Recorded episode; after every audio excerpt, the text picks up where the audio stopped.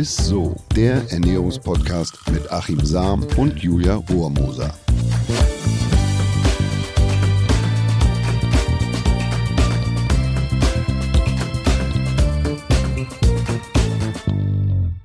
Hallo und herzlich willkommen zu ISSO, dem Ernährungspodcast mit Achim Sam. Hallo.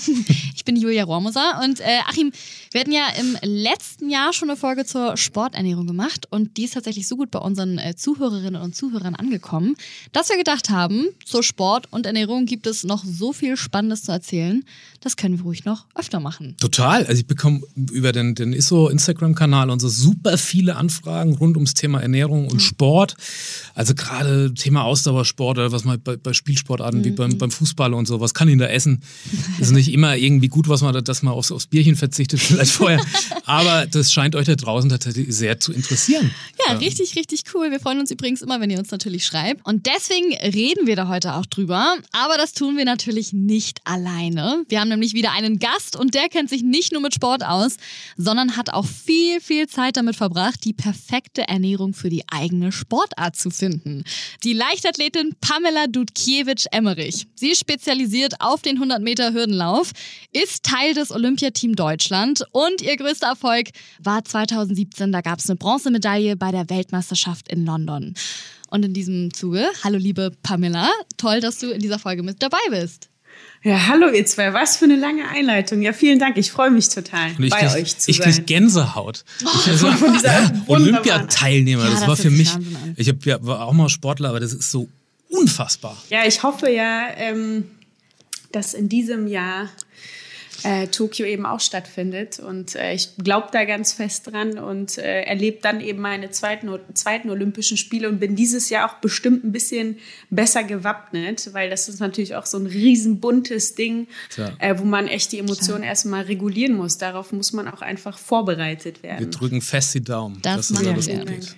Und ich finde es jetzt am Anfang total spannend, weil Achim, ich glaube, äh, da hatten wir ja so explizit noch gar nicht drüber gesprochen, aber du warst ja auch mal Profi-Radfahrer, oh.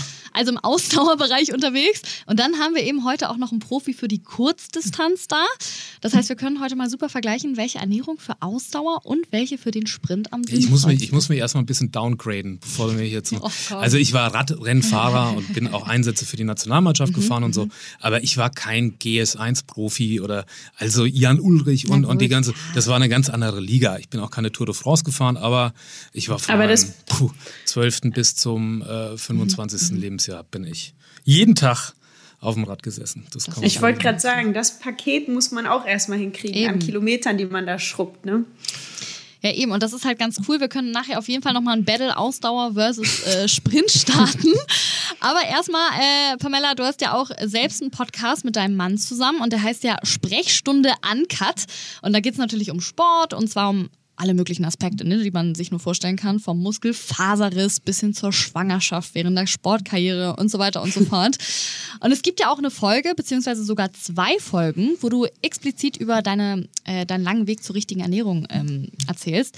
Ich fand das total spannend, weil mir da erstmal bewusst geworden ist, dass das Thema Ernährung im Profisport ja eine unglaublich wichtige Rolle spielt, ne? Ja, total. Also ich würde sagen, ähm, immer wenn ich mir den, äh, den Hochleistungssport so als Torte vorstelle, dann muss, oder als Puzzle, komm, wir nehmen das andere Bild. Wir nehmen Puzzle und man hat die ganzen Puzzleteile. Bin ich ganz schlecht drin im Puzzle, aber ich versuche irgendwie. Oh. ähm, dann muss natürlich so dieses ganze Puzzle zu Ende gepuzzelt sein, um so eine maximale Leistung zu, ähm, hinzubekommen. Ne? Also klar, Talent, Training, so ein Wille, ähm, irgendwie Schlaf und Erholung muss abgestimmt sein, auch so die, die mentale Stärke. Aber klar, ich glaube, die Ernährung hat sogar mehrere Puzzleteile mhm. und ist einfach super wichtig, um ähm, wenn nicht sogar essentiell, um das Ganze so auf, auf der maximalen Spitze zu betreiben.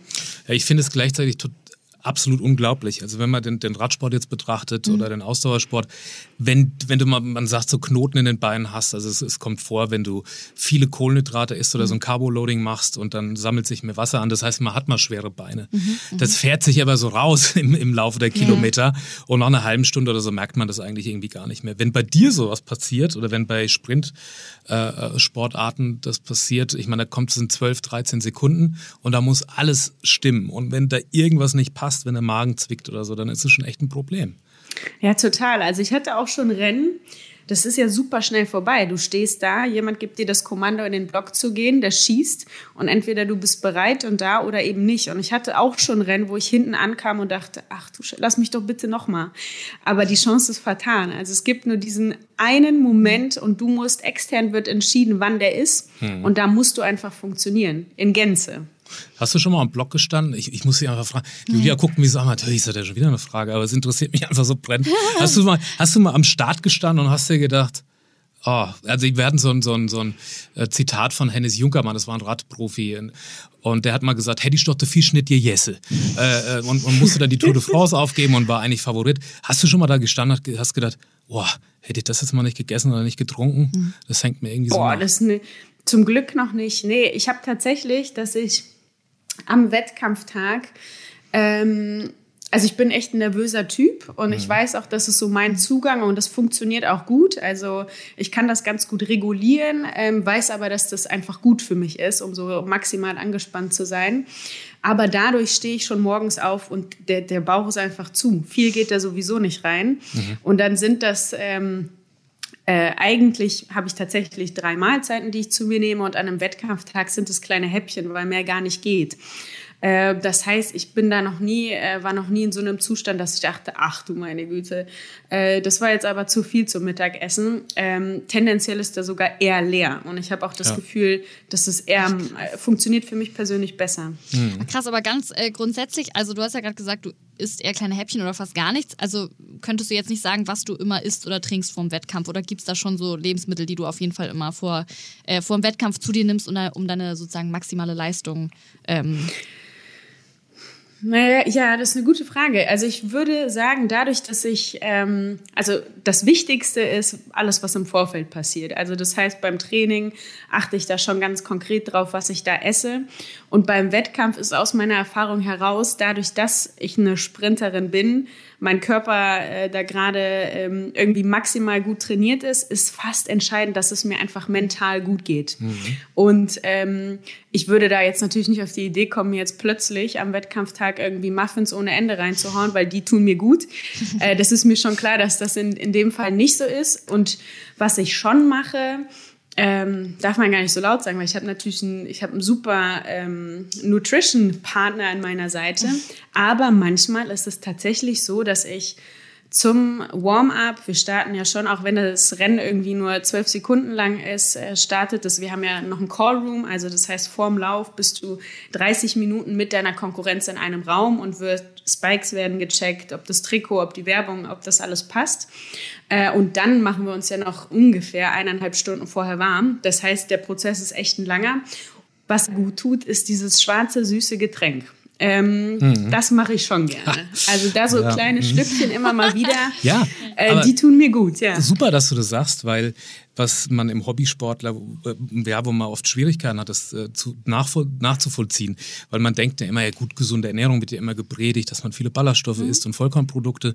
Das kann aber vorm Sport oder vor so einer Belastung tatsächlich hinderlich sein. Also da drehen sich diese Ernährungsregeln tatsächlich um und man versucht, leicht verdauliche Kohlenhydrate ja zu essen. Also wie gesagt, das ist Porridge oder Kartoffelbrei, Reis mhm. äh, oder ja, dass man jetzt Bananen und Bagels, das ist alles, was man, was, was, was leicht verdaulich verdaulich ist. Und auch mal was Süßes, um den Zucker einfach reinzukriegen. Und was bei diesem dunklen, schwarzen Getränk, was du meinst, noch von Vorteil ist, also für einen Ausdauersport, es enthält Koffein. Und Koffein mhm. schont die Kohlenhydratspeicher. Das heißt, wenn du jetzt im Ausdauersport ähm, wirst du, hast du eine größere Ausdauer, also die Kohlen, mhm. du haushaltest besser mit den eigenen Kohlenhydratspeicher durch das Koffein. Also deshalb ist die Mischung echt eigentlich ideal ähm, kurz vorm Sport oder auch danach, weil man schnell die Energie wieder reinkriegt. Mhm. Ne? Und Pamela, wie ist das? Stellst du schon Tage vor dem Wettkampf deine Ernährung um oder ernährst du dich eigentlich komplett konstant so das ganze Jahr? Ja, also eigentlich ist mein Erfolgsrezept tatsächlich, ich habe ja, wie gesagt, jahrelang irgendwie den richtigen Weg gesucht und jetzt ist es eher ähm, das Rege, ich habe so eine, ich habe eine eine Ernährungsweise, bei der ich weiß, die funktioniert. Und die mhm. ist schon übers Jahr verteilt recht ähnlich. Ich habe zum Beispiel eine Off-Season, Das sind so äh, vier Wochen im Jahr, in denen ich keinen Sport mache und auch eben mental so ein bisschen abspanne. Und da erlaube ich mir auch mal einfach äh, nicht irgendwelche Uhrzeiten, einfach mal zu essen, wann ich Lust habe und auch was. Ähm, und ansonsten ähm, haben wir natürlich eine Vorbereitungszeit, in der wir deutlich mehr trainieren oh, und in der esse ich auch mehr. Also ähm, das heißt, da ist die Menge höher. Ich würde gar nicht sagen, dass sich das irgendwie inhaltlich groß ähm, unterscheidet, aber ich freue mich natürlich, dass wenn ich zwei Trainingseinheiten habe und ich esse wirklich gerne, äh, dass ich dann auch einfach mal mittags ein bisschen mehr essen kann äh, oder am Abend einfach, weil du auch Hunger hast, wenn du irgendwie äh, morgens äh, ein ordentliches Krafttraining hattest und am Nachmittag noch mal ein paar Tempoläufe gemacht hast. Ähm, also das heißt, da ist die Menge ein bisschen größer und wenn es dann zur Saison hingeht, äh, ist auf jeden Fall äh, die Portion auf dem Teller ein bisschen geringer ähm, und ich gucke einfach, dass mir das Spaß macht, was ich da esse. Und das behalte ich auch bei, ähm, ob ich irgendwie mitten in der Saison bin, kurz vorm wichtigsten Wettkampf stehe. Äh, so, so ist ungefähr die Herangehensweise für mich persönlich. Ja, ähm, größter Erfolg bei dir habe ich ja ganz am Anfang des Podcasts jetzt schon erzählt. 2017 war das die Bronzemedaille bei der Weltmeisterschaft in London. Und ähm, wir gehen mal ein Stück zurück und zwar zu 2017. Weißt du denn noch, was du vor dem Bronzelauf bei der WM in London gegessen hast genau? Kannst du dich daran noch erinnern oder merkt man sich sowas dann irgendwie nicht? Ähm, ich kann mich nicht mehr genau erinnern, was ich da gegessen habe, aber es war eine ganz skurrile Situation, weil 2017 hat uns ähm, auch ein Virus beschäftigt. Ich glaube, es war der Norovi das Norovirus. Mhm.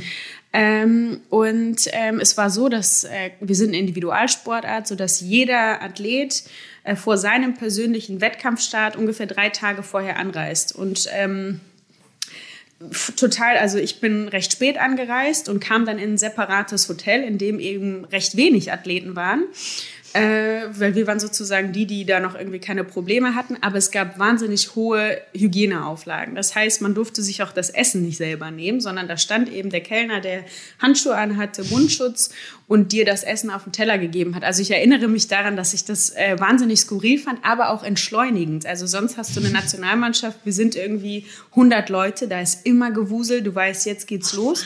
Und mich hat das auch total beruhigt, dass wir irgendwie im kleinen Kreis, ich glaube, wir waren 20 Leute äh, der deutschen Nationalmannschaft in dem Hotel. Ähm, ich habe mich irgendwie habe ich das gut weggesteckt und ich fand das sogar ganz positiv. Woran ich mich aber erinnere, Davon gibt es sogar ein Bild. Äh, nach dem Bronzelauf äh, wird ja gelost. Komischerweise ist es dann immer das Podium. Äh, muss man zur Dopingkontrolle. Mhm. Ähm, aber nach so einer WM-Medaille passiert natürlich total viel. Also du bist irgendwie da im Interview, dann kommt da eine Live, dann läufst du dahin. Also es ist wie irgendwie im, im Film. Und es vergehen, vergeht recht viel Zeit und dann musste ich eben irgendwann zur Dopingkontrolle. Äh, und nach so einem Wettkampftag ist meine Dichte, Dichte des Urins, also ist ja jetzt hm. ganz äh, nicht so hoch. Ähm, das heißt, ich wusste schon, äh, das wird eine, es wird problematisch und dann habe ich mich erstmal hingesetzt und habe Reiswaffeln gegessen. So, das mhm. war mein erstes, äh, mein erstes Nahrungsmittel nach dem, äh, nach der WM-Bronzemedaille.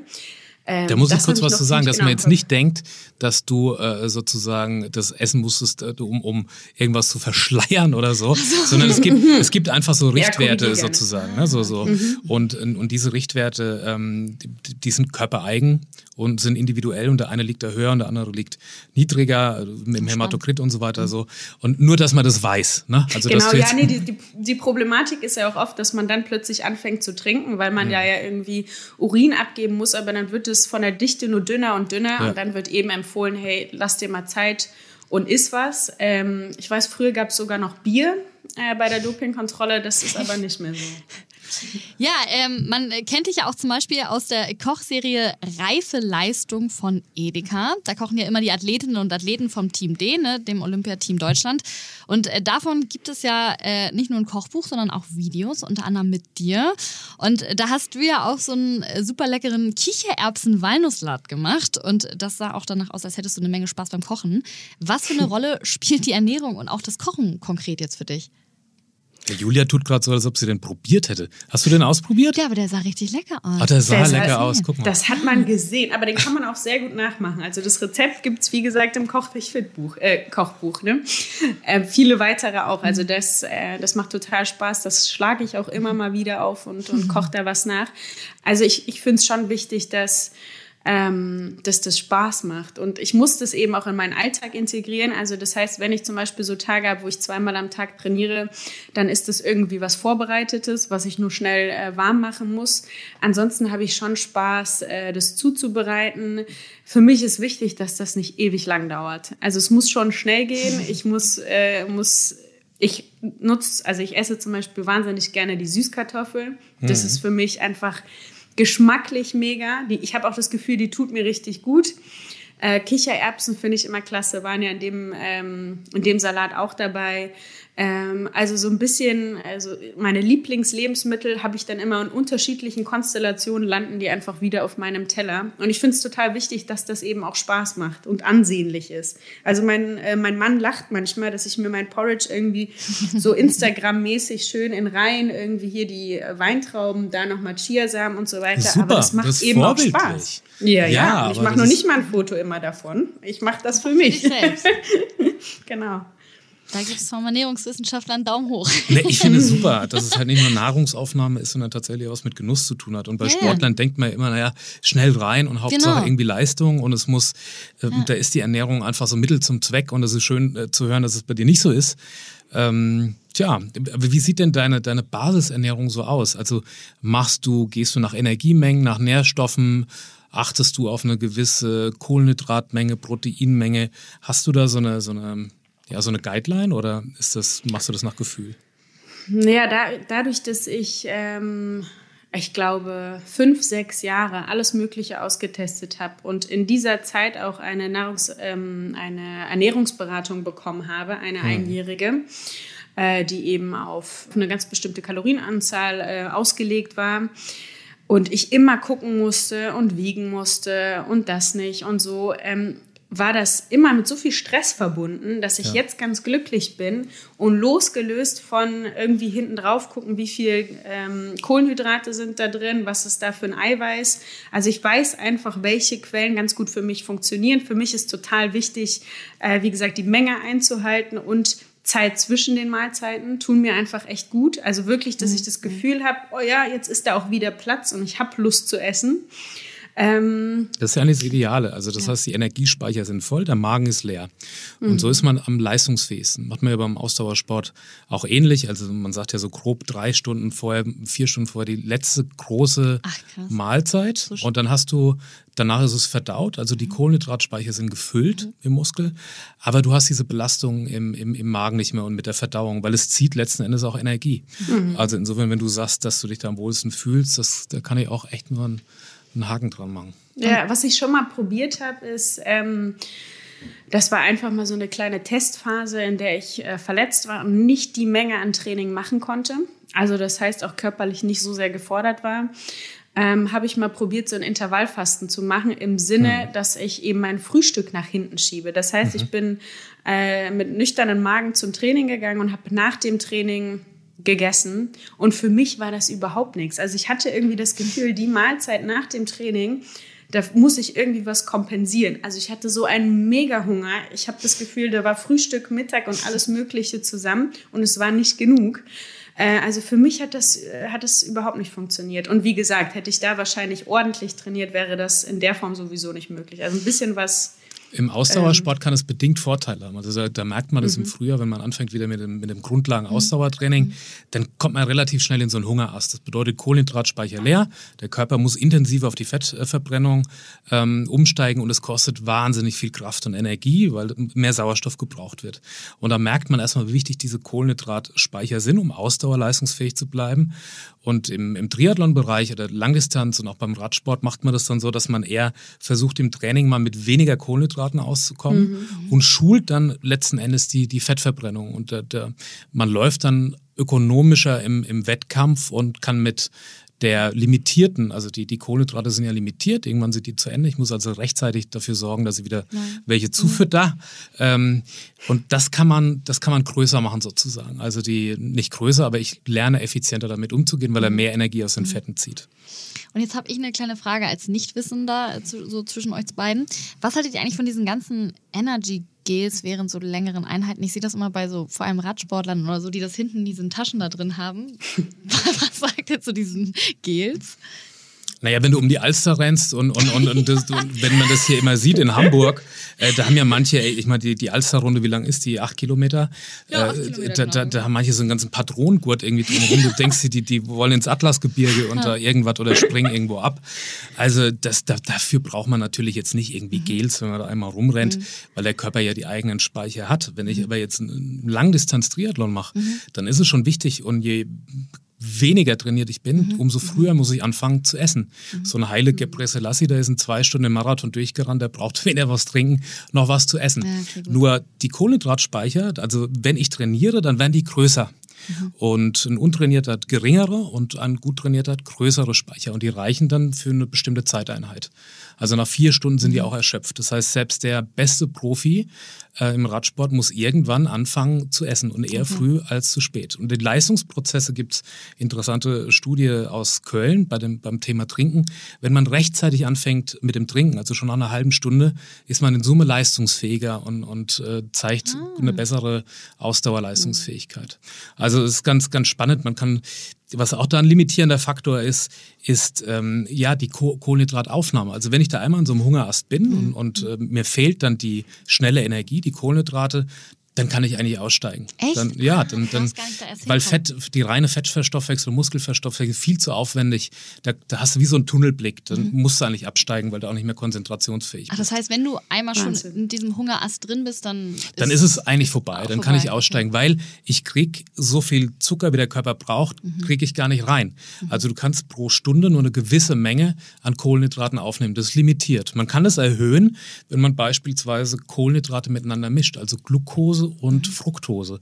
Also wenn man während der Belastung jetzt äh, Fructose und Glucose in einem Riegel mischt, dann spricht es unterschiedliche Transportmechanismen an und der Körper kann mehr Kohlenhydrate gewinnen aus der Nahrung in einer bestimmten Zeiteinheit. Und deshalb ist es eigentlich auch unsinnig, wenn man jetzt unmittelbar danach die Riesenmenge an Kohlenhydraten isst, sondern dass man das eher danach was isst und, und am besten dann auch was Süßes trinkt, also was schnell wieder Energie liefert. weil sowas dann wie Apfelsaft oder sowas. Oder? naja, dann würde ich tatsächlich, da kann man echt mal so einen Softdrink oder sowas so, trinken. kann man Dann kann man auch mal eine richtig- Cola irgendwie reintun. Und wenn, du, wenn man da bei der Tour de France und so mal guckt, dann kippen die sich alle da eine Cola rein. Super, weil du hast Koffein und Zucker. Mhm. Und erst wenn du die Kohlenhydrate wieder langsam hochfährst, dann fängt der Körper erst an zu regenerieren und repariert die Muskulatur. Wow. Richtig spannend, cool. Und äh, was ich auch noch ganz spannend finde, habt ihr beiden denn so Tipps und Tricks, wie man äh, sich vor dem Wettkampf ernährungstechnisch vielleicht noch so mal ein bisschen pushen kann? Natürlich alles legal. Puh, also was, äh, ich glaube wirklich, dass Wohlfühlen immer ein großes Ding ist. Ne? Also klar, Voraussetzung ist, dass du ein Gefühl dafür hast und weißt, äh, dass jetzt das dicke Kuchenstück nicht gut ist. Aber ich glaube, irgendwie Spaß am Essen sollte auch am, am Wettkampftag äh, gegeben sein. Ansonsten trinke ich schon gerne so ähm, ja ein halbes Stündchen vorm Warmmachen so ein Käffchen nochmal. Das tut mir irgendwie auch gut. Super, Wie gesagt, das dunkle Getränk, was ich da gesagt habe, das mag ich auch. Das, ich habe auch das Gefühl, es gibt mir nochmal einen guten Kick, eine Banane äh, für zwischendrin, weil wir haben ja häufig die Herausforderung und das war auch was, was ich lernen musste, beziehungsweise eigentlich immer wieder neuer lernen muss. Wir haben ja auch bei internationalen Meetings äh, haben wir einen Vorlauf. Also das heißt sozusagen, äh, 16 Teilnehmerinnen äh, sind da, es gibt zwei Vorläufe und die besten acht quali qualifizieren sich fürs Finale. Und äh, bei Hallenwettkämpfen, um das besonders spannend zu machen, ist die Zeitspanne zwischen Vorlauf und Endlauf äh, sehr, sehr eng beieinander. Äh, das heißt, dass du irgendwie äh, manchmal nur eine halbe Stunde hast und die Abläufe sind natürlich lang. Also dann erstmal hinten raus, dann gehst du durch die Mixzone, wo vielleicht auch noch Presse ist. Das heißt, es dauert, es wird überall die Zeit äh, weggenommen. Und da ähm, finde ich eine Banane auch richtig gut. Also dann, ich esse die nicht ganz, aber zwei, dreimal da reinbeißen, äh, gibt mir auch nochmal so einen, so einen guten, so, so eine gute Energie für, fürs Finale. Ja, und das ist eigentlich analog auch mit dem Ausdauersport. Also da, da macht man das auch, dass man unmittelbar feuert. Ein Espresso ist beispielsweise ist wunderbar, ist auch besser bekömmlich, das hatten wir ja alles schon. Und äh, durch das Koffein lernt der Körper auch, also der, der geht schonender mit, der Kohl, mit den Kohlenhydratspeichern um und es pusht halt auch nochmal so ein bisschen auf, das Koffein. Also das ist, das ist wirklich nicht schlecht. Ich würde ähm, noch empfehlen, wenn jetzt jemand wirklich einen langen Wettkampf hat, dass er versucht, vorher möglichst viele Kohlenhydrate einfach reinzukriegen und dann einen leeren Magen zu haben. Und das schafft man, indem man gegebenenfalls äh, beispielsweise Trockenaprikosen in den Tagen davor zum Essen noch oder irgendwie mal zwischendurch isst, enthält viel Kalium und Kalium ist an der Kohlenhydratspeicherung beteiligt. Das heißt, die Speicher, die nutzt du einfach maximal aus und dass man vielleicht versucht, im Wettkampf die Kohlenhydrate zu mischen, also dieses Glucose-Fructose-Verhältnis mhm. meistens in den Riegeln, dass man den so im Verhältnis 2 zu 1 äh, nimmt. Also, und da kannst du, und das ist gar nicht so unwesentlich, da kannst du diese, die, naja, die Kohlenhydrataufnahme von 60 Gramm auf bis zu 105 Gramm pro Stunde steigern. Also das ist schon eine ganz ordentliche Menge. Gut. Bedeutet, du kriegst einfach mehr Kohlenhydrate rein mhm. und du bist länger leistungsfähig, weil der Körper halt diese, ja, das Superbenzin sind nun mal, ähm, ist, sind Kohlenhydrate, mhm. ähm, weil die einfach mehr zu, zur Verfügung stehen. Ne? Mhm. Und ein super einfaches äh, Sportgetränk, das kann sich jeder selber mischen, ist total easy, das muss gar nichts Teures sein. Drittel Apfelsaft, purer Saft, also Fruchtgehalt 100 Prozent, mhm. zwei Drittel Mineralwasser, Prise Salz, hast ein isotonisches Getränk. Und äh, Pamela, wir haben ja in äh, unserem Podcast, in unseren ganzen Podcast-Folgen auch immer so eine besondere Rubrik, hast du ja sicher auch mitbekommen. Unter anderem das Highlight der Woche. Das Highlight der Woche. Und wir freuen uns immer total, wenn Gäste da sind äh, und uns ein Highlight mitbringen. Deswegen, Pamela, was ist dein ganz persönliches Food-Highlight? Also ich glaube, mein Food-Highlight, einfach weil ich es äh, wieder festgestellt habe, ist tatsächlich, was für eine Qualität ein gutes Porridge hat. Mhm. Also ich habe ja schon manchmal, also ich weiß, wenn ich ein Porridge esse, ich frühstücke recht früh vorm Training, also ich frühstücke jeden Tag um 7 Uhr oder so um Viertel nach sieben äh, und ich trainiere von halb zehn bis mh, mm, ja zwölf, halb eins, je nachdem wie ähm, was wir da im Training so machen. Aber das heißt, es ist eine lange Zeit vorher und das Porridge hält mich einfach wahnsinnig lang satt. Also ich habe einfach keinen Hunger. Wenn ich das noch schön mit ein paar Nüssen, ich lieb, ich bin großer Fan von Walnüssen, die da noch reinmix, ein bisschen, ähm, ich habe dann noch einen pflanzlichen Joghurt ähm, äh, und, und Obst und sowas. Das ist wirklich mein maximales Highlight. Das habe ich eben wieder festgestellt, weil ich vor ein paar Tagen einfach plötzlich morgens keine Lust hatte, das kennen wir alle, und einfach mal zum Vollkornbrot gegriffen habe. Das war nicht schlecht, aber das hält mich so lange nicht. Also mein, ich merke das einfach an meinem Körper, es hält mich nicht so lange satt. Ähm, mhm. Übrigens noch ein Tipp, man kann so löslich Instant-Hafer flocken. Wenn man jetzt wirklich, wenn der Magen mal so rebelliert vom Sport, dann kann man die einfach zum Getränk dazugeben oder zu, zu Fruchtsäften. Das puffert die Säuren ab mhm. und es wird besser bekömmlich. Also wenn da jemand Schwierigkeiten oh. mit hat oder wenn es jemandem leicht den Magen so verstimmt und verdreht, äh, leicht lösliche Instant-Haferflocken im Supermarkt ähm, macht das Essen bekömmlicher. Und oh, das machst du mit einem Porridge im Prinzip ja auch. Und deshalb sagst du, du bist lang satt und es belastet dich nicht. Und das ist eigentlich genau richtig. Und wenn du jetzt noch die Haferflocken mal anrösten würdest, äh, vorher das vielleicht so gelernt. goldgelb, ähm, dann, dann bist du vielleicht auch noch richtig gut drauf. Kommt der Gourmet richtig, ja, nein. Nee, nee das, das habe ich, das hab ich tatsächlich in eurem letzten Podcast gehört und das habe ich mir auch mitgenommen. Das äh, ist total interessant. Den hat der Hafer gestochen. ja. ja. Cool. Ja, äh, danke euch beiden erstmal und natürlich auch Pamela, dass du äh, mit dabei warst.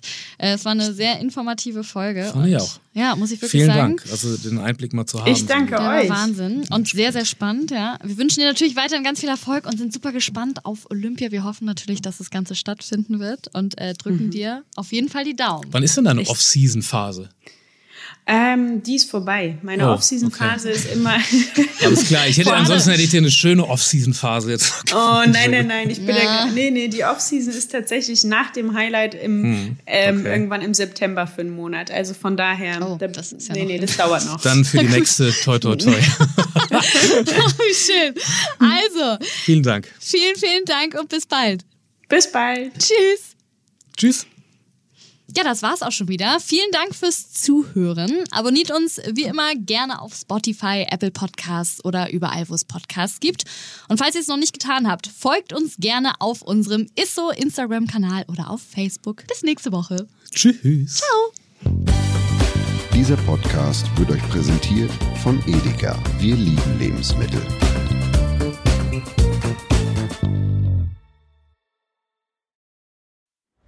Es folgt eine Podcast-Empfehlung. Lo, bist du bereit? Ich bin sowas von ready. Are you ready? Herzlich willkommen bei Cheers, dem Weinpodcast mit Lou. Das bin ich, studierte Weinexpertin, Weinwirtschaftlerin und Weinbloggerin. Und ich bin Jonas. Ich bin hier, um Lou eine Menge Fragen zu stellen, denn wir sprechen in diesem Podcast über Wein, über Spannendes und eigentlich alles, was man wissen muss. Egal, ob man Weinanfänger ist oder fortgeschritten, dieser Podcast ist für alle bestens geeignet, die Bock auf Wein haben. Ja, welcher Wein passt zu welchem Essen? Warum ist Säure im Wein eigentlich so wichtig? Und wie kommen die Aromen in euren Wein rein? Und warum spuckt Lou nach dem Probieren immer wieder alles aus? In kurzen und knackigen Episoden gibt es genau auf diese Fragen die passende Antwort. Und ab und an gibt's auch noch Gäste. Und wenn ihr Fragen habt, dann schreibt sie uns an cheers.edeka.de. Jeden Montag gibt's eine neue Folge, überall da, wo es Podcasts gibt. Und ich würde sagen, Cheers! Cheers!